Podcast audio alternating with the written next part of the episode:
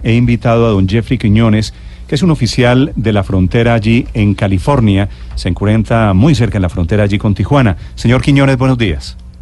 Buenos días, gracias por la oportunidad. Señor Quiñones, ¿qué está pasando con, hechos, con esos 800 migrantes, con esos ataques de espontáneos que los están, eh, la están tomando contra ellos?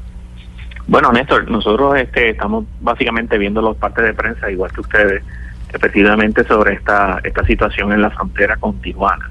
Eh, la realidad es que no podemos olvidar que hace aproximadamente en abril habían personas que estaban llegando al área de, del puerto de San Isidro, que es la entrada con entre Tijuana y San Diego.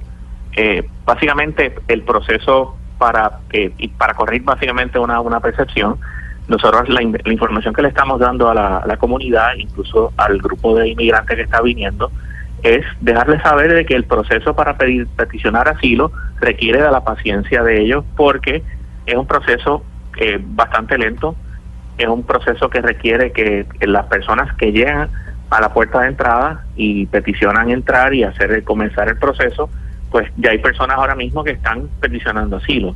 Aproximadamente en el puerto de San Isidro nosotros recibimos, o por ahí pasan 100 mil o más de 100 mil vehículos y, pasa y, peatones a través de ese puerto de entrada.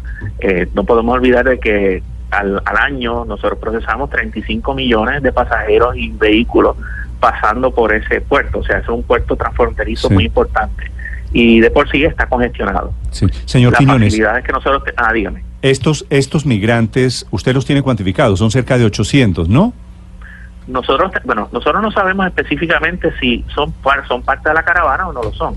Nosotros no lo vamos a saber hasta el momento en que la persona comparezca ante un oficial de aduanas y protección fronteriza de Estados Unidos y, eh, bueno, determine identificar eso o no, porque la persona podría decir, decir simplemente, pues soy salvadoreño, pero no pertenezco al grupo. Sí, o pero no hay... Podemos encontrar personas de otras nacionalidades. Pero, pero no hay razones para suponer que no es cierto que hacen parte de esa caravana de centroamericanos que están intentando. Ayer tengo entendido, treparon la valla, la valla que divide ambos países. ¿Ellos en algún momento alcanzaron a tocar tierra, llegaron a Estados Unidos? No, no, no, no lo hicieron. Esas personas, eh, y ya no, en, el, en esa playa, se llama la playa de Imperial Beach, aquí en el área eh, suroeste de, San Diego, ya los oficiales de la patrulla fronteriza eh, conocen de que hacen básicamente ese proceso. nosotros ayer pudimos detener a nueve personas que hicieron el cruce en otro lugar que no es necesariamente en esa playa, pero no necesariamente esas personas se identificaron como parte de la caravana. Señor Quiñones, le pregunto desde Washington, aquí hay 850 mil solicitudes de asilo, de refugio represadas en los Estados Unidos. ¿Qué posibilidades reales hay de que a estas personas les resuelvan la situación en un tiempo, digamos, eh, prudencial? ¿Cuánto se demora eso más o menos? Y desde el momento en que ellos radican la solicitud, ¿ellos quedan del lado de los Estados Unidos a la espera o les dicen quédense del lado mexicano? ¿Cómo funciona? Bueno, tan pronto ellos, eh, recuerda que el proceso, la parte que nosotros manejamos, como, como el negociado de aduana y protección fronteriza es la, la petición y básicamente la inspección inicial de la persona.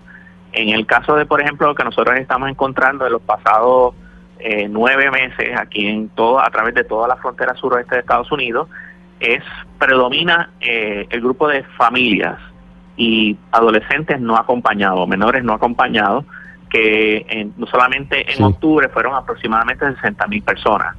Entonces, ¿qué pasa? Esto, a diferencia de otros años donde simplemente eran personas individualmente que peticionaban asilo, el, nosotros hacemos la inspección y nosotros nos corresponde pasarle el caso al Servicio de Inmigración y Ciudadanía de los Estados Unidos, que es parte del departamento.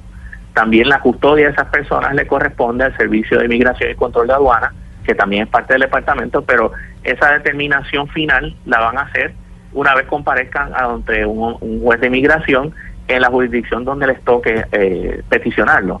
El, el juez de inmigración pues va a hacer la determinación. El, básicamente pues el Servicio de Inmigración y Control de Aduanas es el que podría contestar esa pregunta, porque ellos son los que tienen bajo custodia la, la enorme cantidad de personas que están pidiendo asilo en los Estados Unidos. Sí, oficial Quiñones, ¿qué instrucciones tiene usted y los sus demás eh, compañeros de la de la Agencia de Aduanas y de Protección Fronteriza en el evento de que la caravana cruce de manera violenta la frontera? Bueno, en ese momento nosotros estamos esperando de que eso, eh, Dios mediante, no ocurra. Pero, básicamente si ocurre... Porque ya lo Bueno, hicieron en otros países. Bueno, pero en ese caso nosotros tenemos que de alguna manera, eh, estamos haciendo ejercicios para tomar previsiones en ese caso.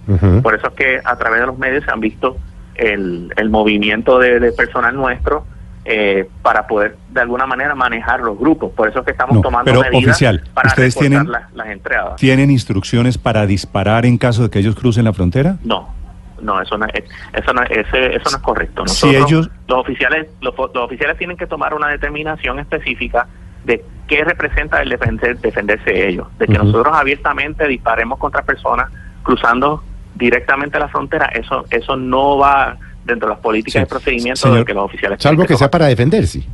En, en un evento solamente de, para de defenderse. En caso de que ellos fueran, en caso de que fueran atacados o ellos se sientan que están en una situación de peligro como, como, como individuos, pueden defenderse y ellos tienen más de una, una medida para poderse defender. Que Sí. puede ser el batón, puede ser un taser y el último, el, la último recurso para ellos es utilizar la pistola. Bastón Pero, y taser. De todas maneras, Pero ellos- oficial, exacto. déjeme hacerle una pregunta, una pregunta personal, si usted me lo permite. Usted evidentemente, su familia es de, de inmigrantes latinos, ¿no es verdad? No, yo soy puertorriqueño. Sí, y pues sí, eh, esos son inmigrantes. Puertorriqueño es un estado libre asociado a Eh, eh, se- señor Quiñones, lo que le Soy- quiero preguntar soy- es, ¿usted Ah, qué siente estando al otro lado de la frontera con el presidente Trump, su presidente Trump, diciendo que si le llegan a tirar una piedra, eh, que podrán disparar? ¿Usted se siente a gusto con esa actitud del gobierno?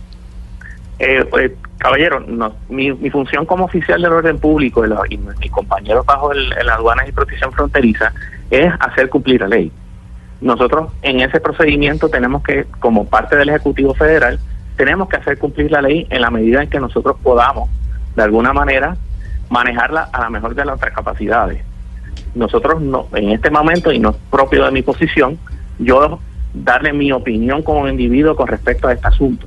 O sea, a nosotros nos corresponde establecer cuál es la ley y la discreción la tienen los tribunales en, en los Estados. Unidos. La discreción los tienen los oficiales electos. Nosotros como funcionarios tenemos que hacer cumplir la ley y en nuestra función oficial no podemos opinar específicamente de no- sobre lo que nosotros pensamos sobre la corrección o no de una política pública. Oficial, le agradezco mucho estos minutos para los oyentes en Colombia. Muchas gracias por la oportunidad.